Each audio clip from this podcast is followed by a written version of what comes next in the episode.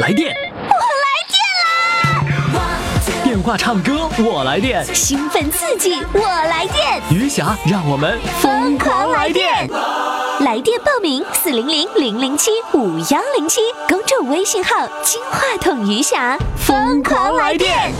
亲爱的听众朋友，欢迎大家收听我们今天的《疯狂来电》，我是余霞。亲爱的，燃烧吧，燃烧吧，燃烧吧，我亲爱的听众朋友！哎，我最近呢有一个称呼哈，跟那个年轻人学的。这年轻人一直播的时候啊，就经常会说谢谢宝宝们，所以我也跟你们学会了啊。那个我们亲爱的各位宝宝们，你们燃烧了吗？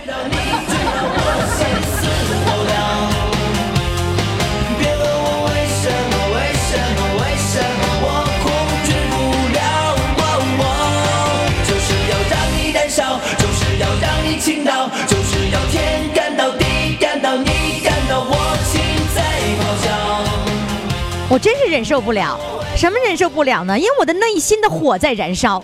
我们的各位听众朋友哈，呃，这两天呢，你投票的时候，我估计你的这个火呀一直在燃烧着。就是我们的主唱唱歌，谁能够得冠军，谁应该得冠军，你把票投给谁，你一直在燃烧着。不过呢，今天呢，您就要歇一歇，咱先稍微熄熄火，咱先别燃烧啊，因为今天是周日，我们要精彩回放，精彩回放就是过去播出的好的这个内容，给你精彩回放了，所以呢，就不让你燃烧了。情绪可以燃烧，投票不能。能燃烧。我们来看看今天呢，这个我们的精彩回放都有哪些内容哈，让大家来再一次来聆听一下。呃，首先呢，是一位呢自掏三万救孤儿的我们的一位主唱，是有爱心的啊，无限的爱心释放着。还有呢，我用歌声去救人，你看着没有？我们今天的内容啊，都是那种爱。爱的这个燃烧，爱的这个奉献。那第三位呢，就是怀念我的九十七岁的妈妈。第四位呢，是导游不能说的秘密。这四位主唱的精彩表演会在今天的节目当中给大家展示出来。好，听众朋友，如果你想到公众微信平台上来看一看评论的话呢，赶紧登录公众微信号“金话筒余霞”。在这里面，你可以看到四位的照片。有人不乐意了，我看不到照片了。但是这四位还有，因为是原来的，原来的还是有照片的。有人就非常生气了，为什么不给我看照片了？跟您说，老年人发个照片真是难死了，这把我们的小编给难的，简直是，那就是我们最烦恼、最痛苦的一项工作。后来我跟他们说，得，二零一七年取消了。但是各位哈，到了月冠军比赛的时候，所有的日冠军都必须有照片了。那如果你不给我照片，得你别参加月冠军的比赛。这个月冠军的比赛呢，是从三月一号开始哈，然后呢，新的一轮的所有的日冠军都要进行一次重新的 PK。哎，那个时候的节目就会相当好听，你一定要特别关注了哈。好嘞，那么接下来呢，我们要听听今天的精彩回放了。快快快，快为你喜爱的主唱投票！怎么投？加微信呀，公众号“金话筒余霞”，每天只有一次投票的机会，每天都有冠军产生。投票结果，嘿嘿，只能在微信上看。公众号“金话筒余霞”。好的，听众朋友，那么接下来呢，我们请上的这位主唱呢是来自大连，他的昵称叫做“自掏三万救孤儿”，这又是一个什么样感人的故事呢？好，接下来呢，我们就请上徐斌，你好。夏老师你好。你好，徐斌。你好，你好。哎呦。你救助孤儿啊？是啊，是吗？救助过，救助孤儿啊！你你自己掏钱呐？是的。然后呢，你那个时候你怎么是见到了什么孤儿了呢？你给我讲一讲。呃，那个时候我们在劳动公园这个演出，有一个不男不女的这么个人吧，长得有点像男的啊，长得像男的，实际是女的。多数是像女的。不，你也搞不清他是男的是女的啊？不知道，他也围着我，总围着我们这个团队啊。我们上哪演出，他就跟着这样去看啊。嗯，完以后我听别人说他二胡拉的特棒。嗯啊，完了我就啊让他，我说你拉一首我们听听。他也没客气，拉了一首《赛马》啊，呃，赢得了我们全场的掌声，大家都觉得哈二胡拉的特棒。嗯嗯。就那时候你也没分清是男的是女的。没有，我问他，我说，请问这位姊妹，男的是女的？你问人家了？是啊，他说呃女的，嗯啊女的，是这样吗？说话声是男的女的呀？嗯，也是中性的，也也也中性的，挺挺男性化的。我都把他叫到我们团队里来了啊啊！我听说呀，他是个孤儿哦，而且有智障，但是是一跃天台。哦，他多大岁数啊？他那年五十岁啊，五十岁的孤儿啊啊，他什么人都没有。然后那他也没有结婚，没有，就是独身一人。哎，是的。呀，然后怎么还会有智障呢？据说是文革的时候，他爸爸挨打的时候给他下标了。哦，那他那个后来就加入到你们团队当中了吗？哎，是的，就经常在你们那拉二胡啊。他在我们这拉二胡，嗯，而且他拉的二胡相当不错，在我们这当这个二胡演奏演员，哦独奏演员啊，独奏就是你们的演出的时候还会有他独奏的节目。是的，是的。那你怎么用三万来救助他呢？嗯，他以后他得了癌症。啊，他得癌症，后来得的癌症啊。哎，他上我们这一年多嘛，一直我这是，呃，我们这个我是昆明街道阳光艺术团的，嗯，我们这个团队啊，嗯，所有的这些团员对他都特别关爱，因为他的身世比较坎坷，嗯，嗯，对他特别关爱，所以那个大家呀，从经济上、物质上都帮助他，嗯，他在我们这个团队啊，就是生活了。很高兴，很愉快。嗯，那他是那个，就是得的是什么癌呢？肺癌。哦，是肺癌。那那个时候知道的时候是是什么中期还是晚期？嗯，中期。哦，后来你三万块钱你是哪里来的呢？三万块钱，我那个时候我的儿子那陆续，我陆续给他三万块钱，第一次给他一万二。因为他要手术，就完全是你个人那个包里的腰包里掏出来的钱。是啊，是啊，我们这个我们那个团队啊，呃，我拿了三万多，呃，我们这个团队也都给他有五百了，有二百了，有三百了，每个人都捐钱。哎，都捐给他，而且我们我住在这个青云街我们青云街的父老乡亲也对这个他的名这个，呃，这个孤儿的艺名叫宇宙，对这个宇宙呀也特别关爱，而且曾经有一个人，到现在我都不知道这个人姓名是谁，给了一万块钱。哦，也是一个一个匿名给了一万块钱的人啊啊！到现在我也不知道这个人是谁，是个男的，嗯，不知道这个人是谁。呃，我曾经啊全程找过这个人，不，那你你你我问你，就是给他捐钱，是你给张罗的给他捐钱是吗？呃，是是我们这个团队啊，你们这个团队，呃，哎哎，团队啊，就是嗯义演。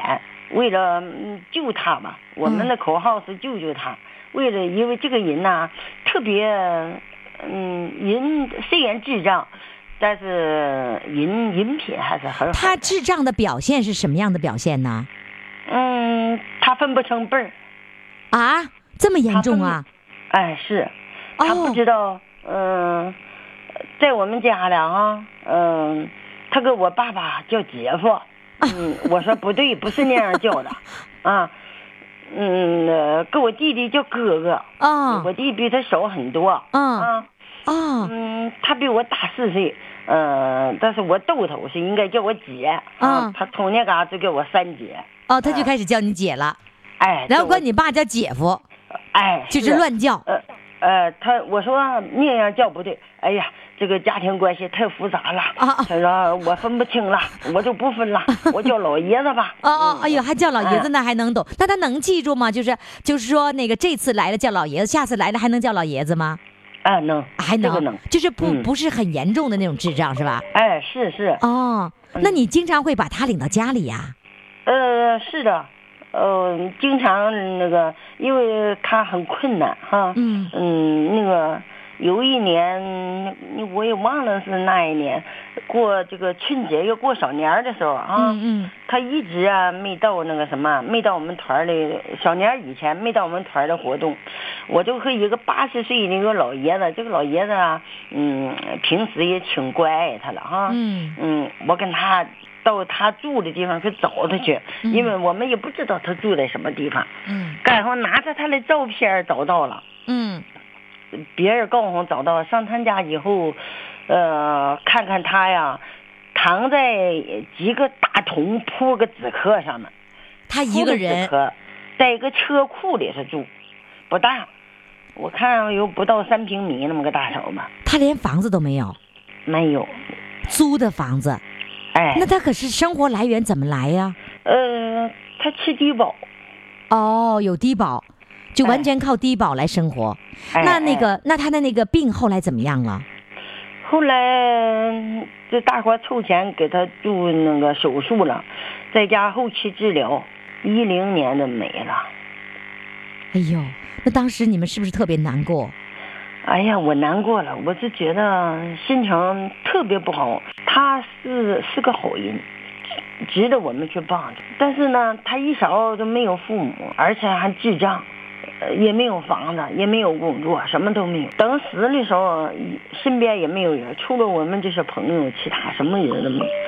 我觉得他挺悲惨的，所以讲我也挺挺难过的。好，我我这样子，我们缓一缓心情吧，因为我觉得说到这儿的时候，你又开始进入到伤心的那个状态了哈。我们也特别的这个感动，就说一个这个，呃。就是孤零零的一个人，而且是一个智障的这个孤儿，呃，虽然是五十多岁了，但是你能够在这个时候用你自己的钱去帮他，你那么努力的去帮他，我我觉得你真是也非常的伟大的，真的很能做到这一点是挺不容易的，真的挺不容易。呃，我的家人，我的儿子那个时候要结婚啊，我把这个钱呢，嗯。我就拿出来了哈，给你儿子结婚结婚的钱攒的钱拿出来了，哎哎，嗯，拿出来就给这个宇宙啊做手术，嗯。嗯，以后啊这个大连晚报的不是大连半岛晨报的这个记者，嗯，登出来了，这个登出来了，啊，我也不能瞒住孩子了。啊，啊，我就跟孩子跟儿子儿媳妇说，我说有点对不起哈，我说我把钱呢拿给宇宙阿姨做手术了。啊，我说我觉得对你们我很内疚。我那儿子说妈呀，嗯，你不内疚，你应该拿出来。嗯，嗯，咱不是这个钱，咱不救人了吗？咱这个钱花的应该。儿子儿媳妇这么孝顺，这么懂你是吧？是啊。哎呦，真是一家有爱心的人。哎，真的，我们要给你掌声。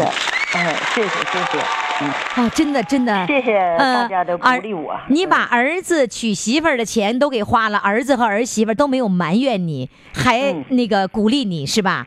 是的，是的。来吧，我们现在先唱一首歌好吗？给我们唱什么呢？我唱京剧吧。唱京剧。哎，只盼深山出太阳。只盼深山出太阳是小长宝是吧？哎，是的。好嘞，来，掌声欢迎。哎，好，谢谢。嗯。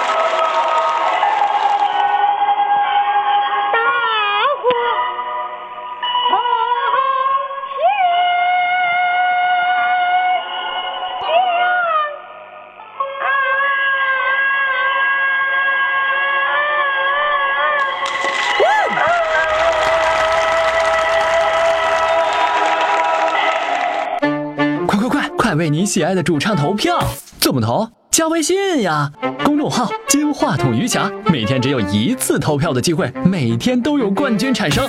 投票结果，嘿嘿，只能在微信上看。公众号“金话筒余霞”。好，听众朋友，那么接下来呢，我们请上的这位主唱是来自大连的徐先生，他今天的这个题目啊，叫我用歌声来救人。来，我们来看看他是怎么样用歌声来救人的呢？来，让我们掌声欢迎他。你好，于夏老师好。你好，徐先生，来吧，说说你是怎么用歌声来救人的呢？那是一九九七年哦，我们这歌友啊来到西安公园嗯，星海公园是一个呃，那真的是个刚刚立秋，嗯。啊，天挺冷的，嗯，我们就按照以往来讲哈，就是放喉高唱了啊，放喉高唱，对呀，放开喉咙高，对对对对对对，放喉高唱，嗯，哎，嗯，完了就围了很多人，我们唱完歌之后呢，就发现我们对面一个深在海里头一个大礁石上，啊，有个人在说在说话。声音传的特别优美，他说呀：“你们歌唱的真好听啊！你们歌使我唱了，我心情特别高兴。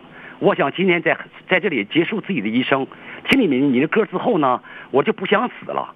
当时我们几个同志呢，听完之后呢，往上一望，只见一个女的啊，穿了一一身白衣裳，有个壮拐，在那个。”呃，黑暗中啊，隐隐约能看见他。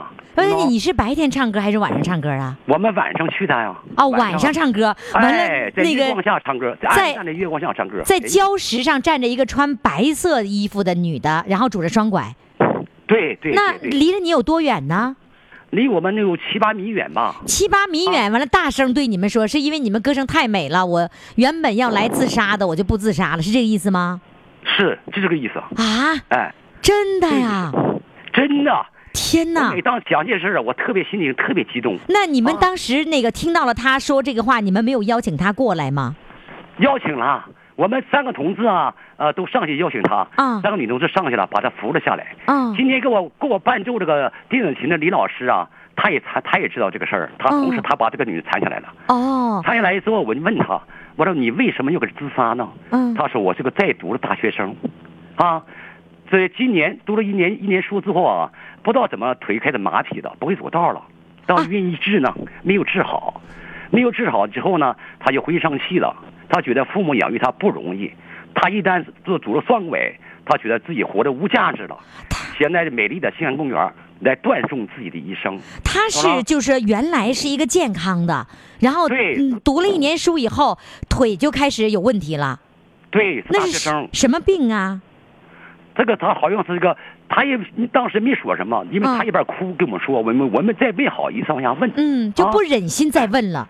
对了，一点不假，于谦老师没没法没有这个心情往下问了，嗯。啊，我们大伙都劝他，嗯，完了这几个女同志啊都哭了，嗯，都互相劝他，说不管怎么地，父母养育之恩咱不能忘，嗯。啊，这尤其人间最痛苦的是什么呢？是白发人受黑发人，对对不对？那个时候是个大学生，九五年那个时候你多大岁数啊？那是我四十岁吧。你们四十多岁就开始在公园唱歌了？对呀。哦，那我们九我们是九三年就在人民广场开始唱歌了。嗯，那那个时候就是那个女孩子有没有坐下来认真去听你们唱歌？然后呢，呃，就不再去上那个礁石上去了。完了之后，你听我讲一下，老师哈。啊，当时我们扶下来之后呢，我们大伙都哭了，哭了完之后啊，大伙劝他啊，嗯，不要自杀。嗯，他说我今天是你们歌声呢感动了我，我不想死了，我要活下去，生活这么美好，我何必我要自杀呢？当时大伙他也高兴，大伙也高兴。这我们唱两个歌之后呢，一些女同志呢把他送走了，送到车站呢，完打打打车回家了。他跟在送到路上他说。我这次来西安公园，我爸爸妈妈都不知道。嗯啊，我不想告诉他们。嗯，当时我们同事听了非常难受啊。我劝他，他最后说：“好吧，这样子我我你放心，我决定不自杀了，我要回家了。”完了，同志们给送到车上之后呢，送了的士车，完他回家了。回家完之后呢，他在上的士车之前呢，跟我们说：“说你们什么时候还来？我就愿听你们唱歌，我太受感动了。”当时我们同志都没有电话。这点到现在我我觉得悔恨自己，当时没有电话。就是当时如果有电话，能留下电话，还能够跟他联络，来把他从那种痛苦的那个心情当中给他拽出来。对。那现在就再也没有机会知道这个女孩子的下落了，是吧？完了之后，过了一年之后呢，同志们每当想这个事儿的讲哈，大伙都很激动。完了，委托我啊，把大连晚报社记者找来了。啊。我们在大连晚报社长登刊了，就是一篇题目是什么呢？是哈，是，呃，他们还在惦记着你，你好吗？这么个题目。啊。知道？哎。就是我们还在惦记他，问他好吗？嗯，哎，这么个事儿，对不对？完了之后呢，留下我们电话号码，始终没得到电话。完了，我就给司机，我那次做这个乘那个的士司机，我跟他说这个事儿，司机很司的士司机很感动，对我说：“大徐呀，呃，如果呃他你们找到他的话，我免费来接送他啊，给他接去听你们唱歌，再给他接回家。”嗯啊，我我当时很感动啊。哎，我是因为这么多好多人，好心人这么多，我自己觉得特别特别高兴，心里特别特别高兴。嗯，哎，那后来就是再也没有找到他，是吗？没有找到他。嗯。呃，在电话里我追问他，他可能是，呃，为人之母了，啊，已经成为母亲了，可能是哈。那个是九九五年的时候是吗？九五年。九五。那是九七九七年。九七年。九七年。哎，九七年的事儿。嗯。那这么多年过去了，呃呃，将近二十年的时间了。对了，对了。啊，呃，如果他还能够这个在公园能够看到你唱歌，他应该是一个孩子妈妈，已经是对啊，好，他应该是四十多岁了吧。应该是四十多岁，应该四十多岁了。嗯，孩子也应该很大了。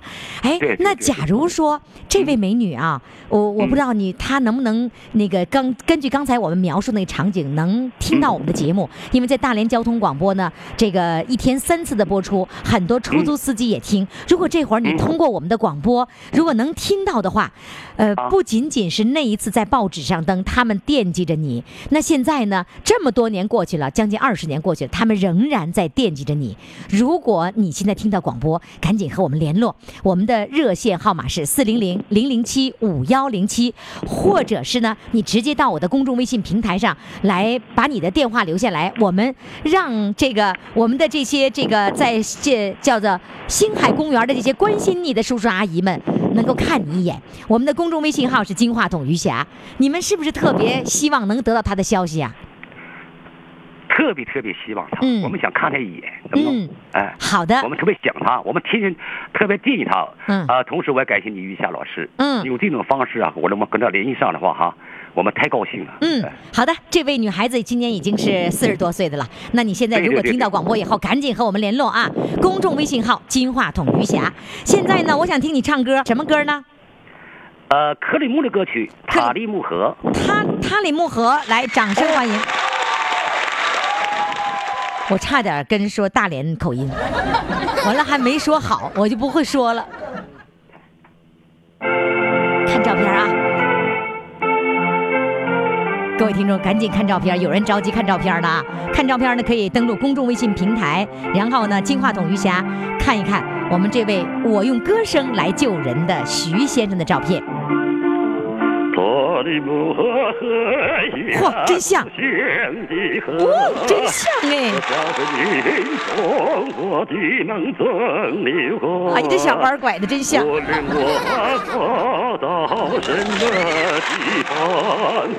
都用心倾诉心中的歌。阿里木河，故乡的河，我爱着你呀，美丽的河。你不作声，悠扬的琴弦伴随我唱起欢乐的歌。哎，塔里木河，故乡的河。只把我养育多情的河。把说不明白这个普通话的这个口口齿已经都用上，都学上了。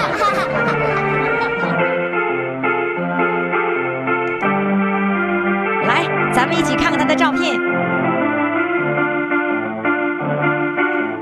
当我骑着战马，青山巡逻。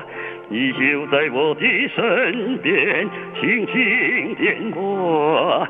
当我穿过了湿热的沙漠，你又流进了我的心窝窝。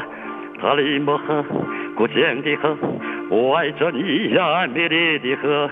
你拨着左悠扬的琴弦，帮助我唱起了欢乐的歌。啊，塔里木河，故乡的河，我用枪杆保卫你母亲的河。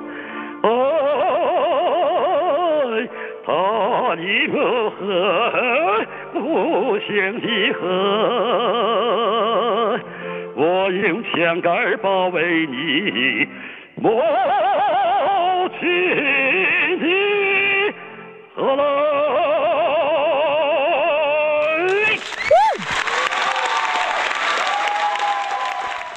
来电。话唱歌，我来电；兴奋刺激，我来电。余霞，让我们疯狂来电。微信公众号“金话筒余霞”欢唱预约热线：四零零零零七五幺零七。听众朋友，欢迎回来，继续收听余霞为您主持的《疯狂来电》。我们的来电热线号码呢，就是四零零零零七五幺零七。现在更多的听众朋友啊，已经到公众微信平台上去报名了，非常的简单。呃，到公众微信号“金话筒余霞”这个平台一进来，你就输入“报名”两个字，你就会收到一个链接，点开链接填表报名就成功了。哎呀，微信填表报名多时髦，打个电话还着急 还紧张哈。哎，我想告诉各位哈，这个二零一七年呢，我有这么两个打算啊。第一个打算呢，我要解决健康问题，怎么的呢？怎么你现在就不健康了吗？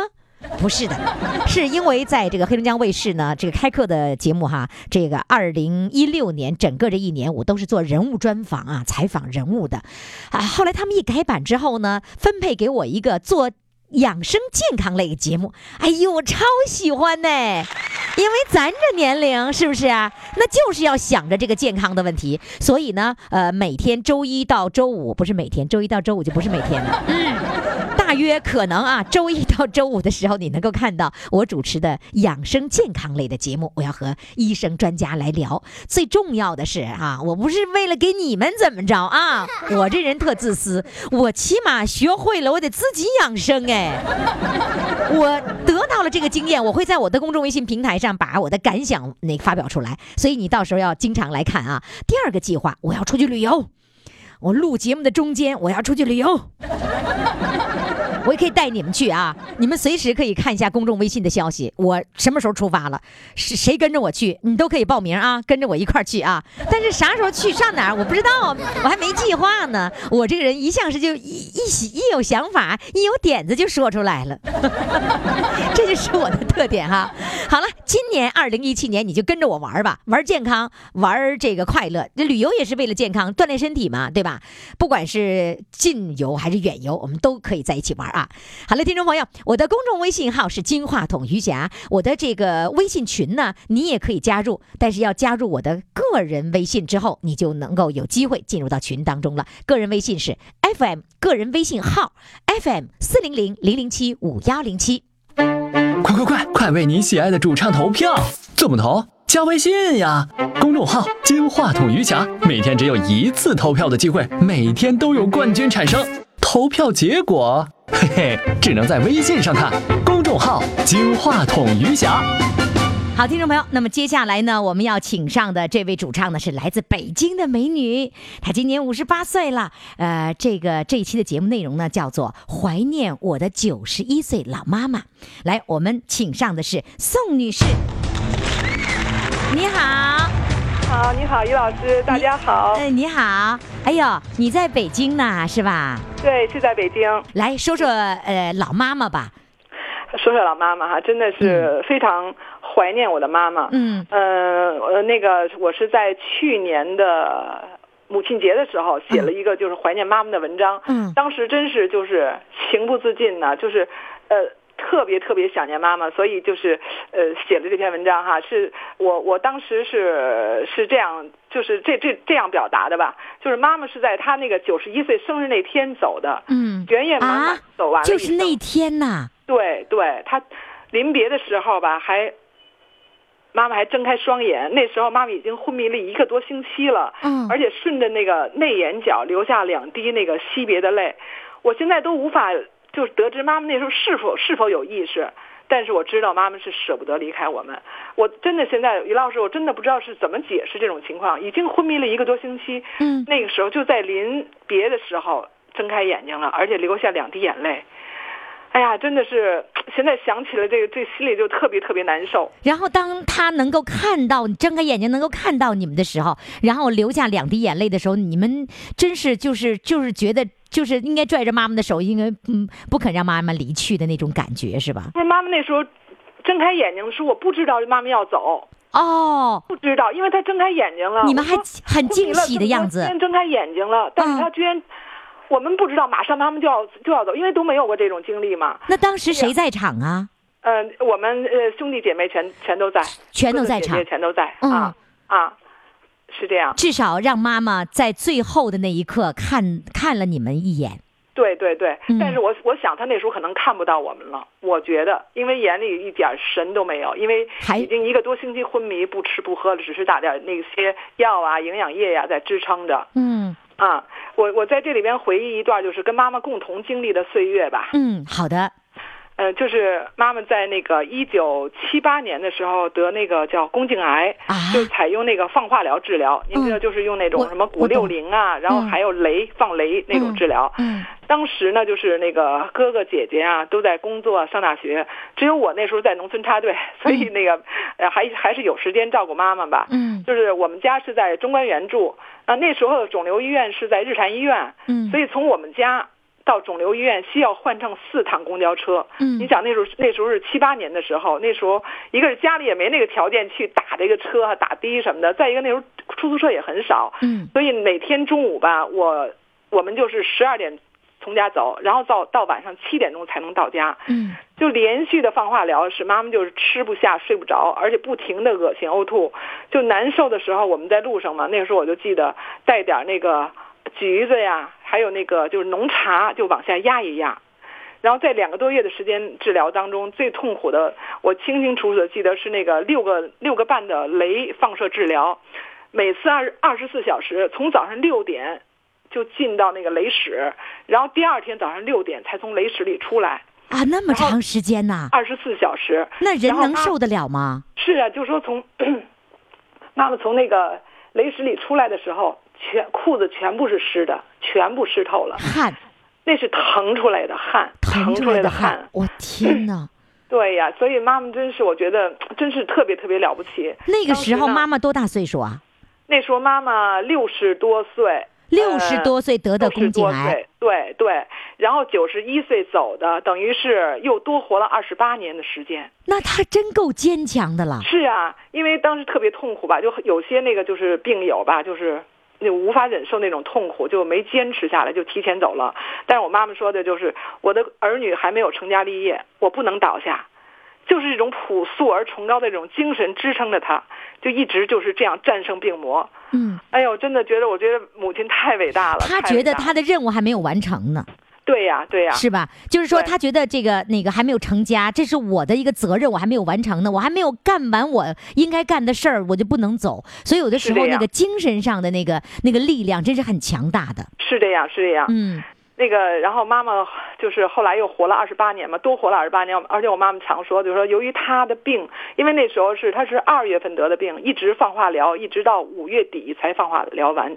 那时候就是七月份就要高考嘛，嗯，然后我就没有时间复习功课，然后所以就差十几分没能考上大学。啊，你那个时候应该是考大学的时候。对对对对，你想七八年嘛，七八年我那时候就差十几分没能考上大学。嗯，就在那一段时间，妈妈病那段时间里，我学会了做饭。学会了拆被子、做被子，所以我觉得，也是一种财富吧，就是真的是妈妈教手把手的告诉我，就是呃这样教我，让我去怎么做，怎么猜。然后现在我这个呃这个这么长，这个 五十多岁了，所以我觉得是在我也也很受益呀，学会了这些东西也很受益的。啊，其实我觉得你刚才说到了七八年那个时候考大学，那不是高考恢复，那算是第一年还算第二年？第二年，第二年是吧？高考，对对对。然后第二年恢复高高考，对于你下乡这个年。年代的人来说，那是一个最难得的一个机会，因为更多的时间就没有机会去上学，上学的时候光劳动了，所以这是一个呃能够让自己重新回炉、能够上学的这个愿望的时候。那时候你们那个年龄的人是非常迫切的。对对对对，是吧？那你你你为了妈妈牺牲了你自己的这样的一个机会。我妈妈就老说嘛，说因为她那个就是付出，就是我付出的比较多嘛，因为哥哥姐姐们那时候都都在工作上上学什么的，嗯，然后觉得好像特对不起我说的那个，因为她我没能考没能考上大学，嗯，但是我对妈妈说，我说我这一点点付出能使妈妈多活二十八年，太值了，太值了，没有遗憾，一点没有遗憾。就我没上大学也太值了，二十八年换回二十八年妈妈的幸福生活。没错，没错，因为我觉得有妈妈的地方就是最温暖的地方。嗯，我相信妈妈现在在有天之灵看到，在天上那也能看到她的子孙们健康快乐的生活着，一定也在开心的笑呢。没错的，哎呀，太感人了！哎，我觉得真是好的。那你现在给我唱第一首歌吧，好吗？好的，好的，来啊，您稍等，我唱那个就是献给妈妈的歌吧，先。好的。呃，那个叫唱一首叫《烛光里的妈妈》。好的，来，掌声欢迎。好，开始。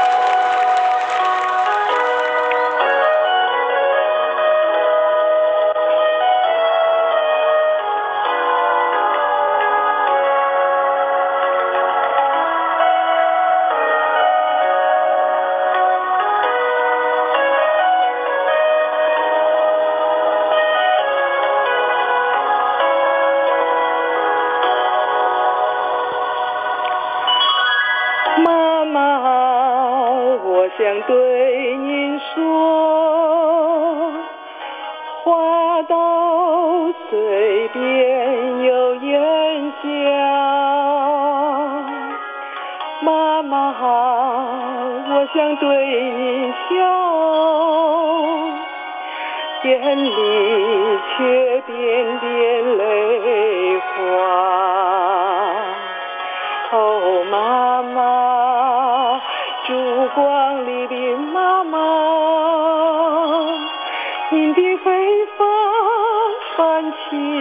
霜花。哦妈妈烛光里的妈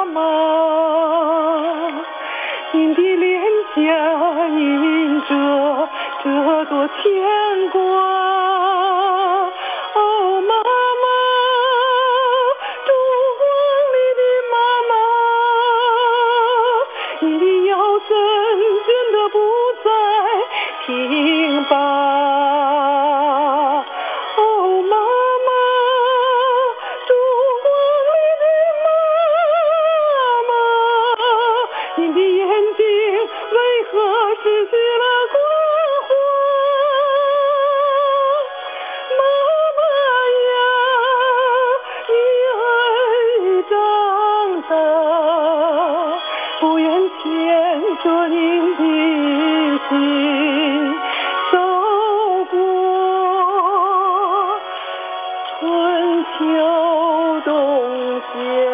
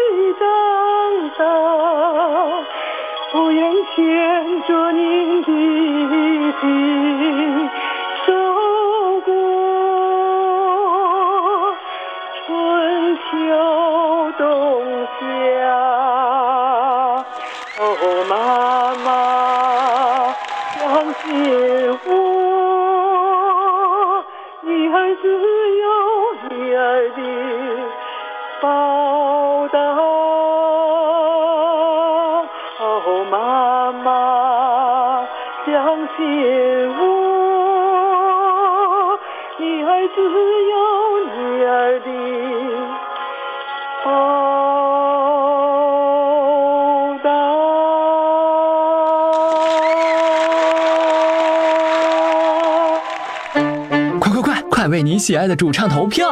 怎么投？加微信呀，公众号“金话筒余霞”，每天只有一次投票的机会，每天都有冠军产生。投票结果，嘿嘿，只能在微信上看。公众号“金话筒余霞”。好，听众朋友，那么接下来呢，我们请上的这位主唱是来自辽宁辽阳的，人家是一位驴友。不旅游的人不知道什么叫驴友啊，只是知道驴不拉磨吗？那人家是驴友啊，呃，他说呢，这个驴友都喜欢我给他们当导游，他给驴友当导游，这到底是怎么回事呢？来，我们掌声欢迎他。你好，好，你好，于霞老师。你好，哎呦，啊，我原来是老死，现在老死，老死。啊，我是老师，老师，不是，这是老师是吧？老师，哎呀，你说你这老师，你这老死是怎么当的你？你这个标准化吧，我这个讲的不好，因为东北吧，咱们灯塔地区的说话，我教体育的啊，你教体育的，教体育就不管你，都是很随便 不是说话随便没问题，但是不能说老死。是吧？那你说应该怎么说？老师，老师，对，老师。他把你乐的，我的标准化是最不过关。哎呀，你这你这标准化太不太不标准了。那个考标准话时候吧，我都没及格，完第二回补考才及格。哎呀，行啊，你是不是想我体育老死？我说那么老死的那么标准干啥呀？是吧？对，啊，所以说这个这个标准化就差点。来吧，你教体育的老死，你怎么就给人当上导游了呢？他怎么当上的？你跟我学学。我最开始啊，这也是搁那个广场唱歌啊引起来的。那最开始吧，来广场唱歌，一唱歌吧，完事就围了不少人。嗯。围了不少人呢，这个大伙都说唱的好啊，唱的不错。说这人叫什么名？完事一点一点传到那个旅行社那个老板那去了。旅行社老板说这小子唱歌好，那么当导游也行。哦，他给挖掘的。啊，就这么他就找我去了，找我去了，完事我就给他当导游去了。我说我能行吗？你从来没有当过是吧？导游我说当老死也没当过导游啊。你那老死，你也就是个老死，你就不能说老 老死。哎，那那个你你原来你去过旅游看着过导游怎么导吗？没看着过吧？刚开始什么也不知道，完事我就当当五年了，现在啊。都当五年了，刚那有没有让你倒着倒着就给倒到那个那个购物那儿去了？开始没有，开始一点也不懂，完不合计挣钱呢，就合计导游。嗯。开始呢，一点一点的，就是说寡合计乐呵，一天领他们出去，就是说上车了，给他讲点笑话，嗯，给他们唱点歌，嗯，就合计啊，不合计挣钱。后期后两年呐，一合计不挣钱不行，有有些地方就是挣，就找我挣钱，后期就挣钱了。后期怎么怎么挣钱？来揭秘。揭秘，我跟你说，现在我不干了，我也不保密了。啊，对对对，你给揭秘，我们好知道。就是说，有的照相啊，这里头有咱们的提成。啊，就是就是旁边拿照相机的那个人，看着是一个人溜达的。点上那个景点啊，照相啊。那照相完事儿呢，有咱们一半的提成。哎呦一给一半呢。啊，你要十块钱一张的相，完给咱们五块钱。哇，真的？哎呀，所以说这提成吧，后来啊，我才知道，头一把不知道。那你一开始去当的时候，你是一分钱也没有得到呗？是不是？开始是五十块钱呢，也不不知道。五十块钱是谁给的？是旅行社给的。啊，旅行社给的。啊。完了，旅行社也没告诉你，快快拉那照相的就能给你一半。对对，后他他也不管这个。人家后儿啊，我就年头多了，后儿我就第二年我就知道了，这里头不管照相，还有购物，还有这个景点那个那买东西的，坐船，嗯，买烟，嗯，这里都有咱们钱。买烟那都有你的。都有咱们钱。买烟也是一半啊。啊，一半啊，基本就是一半给咱们三十五卖七十那烟。啊，那最后那后来，哎呀，这这导游跟你说，我给我打死我都不带找你的。挣钱呢这里头，后期呀，我就不挣的不挣的不行了，不后我一天能挣一千来块钱。啊！天哪，这么多呀！啊，后期后就是导游啊，这这个后三十年啊挣钱啊啊不不后三十年，你一共做了多少年导游？五年现在。那怎么还后三十年？你做五年导游？四年，三四年。这啊三四年呢？哎呀，你瞧你这普通话也多。太不好了，太不普通了。啊！三四年我就听出了个三十年。啊，三四年。啊，最后的三四年，每个月每个月能拿到多少？一天一千。啊，一天一千块钱，反正一个月能出去十回。啊，就啊啊，一个月不能天天出去，不能天天。我因为我是老师，还上班呢。啊，你还还当老师呢？老师还得上班。老师不是你 你当老师了？对你当老师，你去出去当导游去，那你们其他老师不能办。和节假日。哦，只能是周末的时候是吧？对，周末时间去。哦，那你一个月呃工资能拿到多少钱呢？现在我都挣六千来块钱了，不就是就是你那个当导游的时候，导游没导游没，我基本跟你说让你拐的我我普通话也也不绝不普通了，就你当老师那个时候，然后那个你一个月的工资是多少钱？那个时候？现在是五千几，五千多。五千多，那你呃就是导游，把人导到那个地方去了，哎，太坏了你。不是我坏，而是他们愿意的花钱，不逼他们。不就是他们高高兴兴。买个景点嘛，我都乐乐呵呵的。我说你们买就买，照相你照就照，不照你就拉倒。啊。他们都心明镜呢，这里有咱们老导游的提成。啊，他愿意。但是呢，他们也得照。一般景点你看去了一回，像山东。嗯，你看照相，他一般的穿那个朝鲜服装，哎，呃，留个纪念，哎，都照留个纪念，留个一张两张的，嗯，照两张呢，就我就挣十块钱。哎呦，那这么事儿，那他们可是不不止一个人拍呀，那就好多人都拍。五十三个人，一般的基本都能照。啊，这么多呢，所以你一天能拿到一千块哈。啊，说一千块钱怎么来的，就这么来。哎呦。哎呀，哎，你跟我说，用你们那个辽阳的话说，用灯塔的话说，说老师，那个你给我唱首歌，用你们的地道的方言说。我这个音吧，纯是灯塔的和鸡冠山的，我老家是鸡冠山的。老家是鸡冠山的。对。然后现在是灯塔的。对。来吧，就用你灯塔的语音，那给我唱一首歌。唱母亲吧。母亲啊，来，掌声欢迎。好了。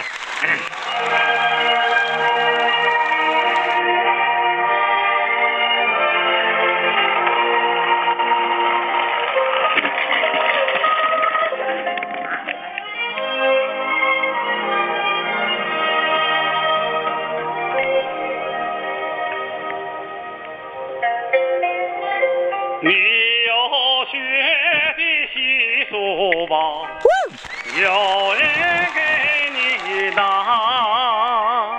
你雨中的花折伞，有人给你打，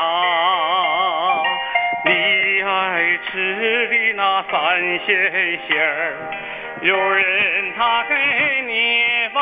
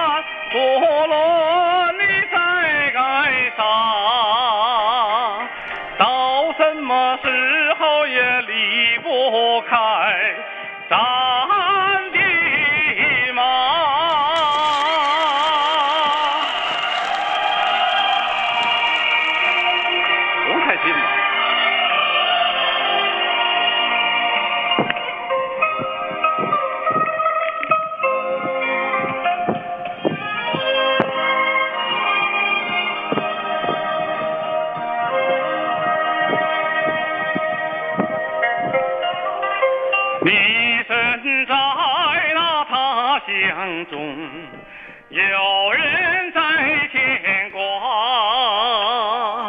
你回到那家里边，有人沏热茶。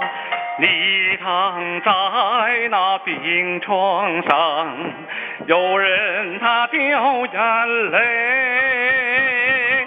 你露出小勇士，有眼乐开花。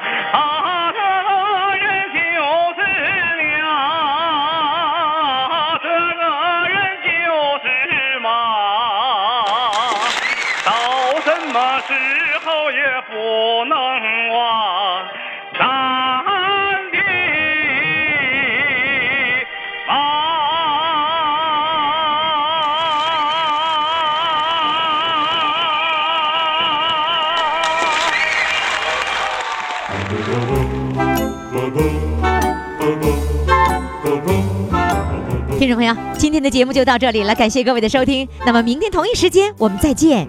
Santa baby, slip a sable under the tree.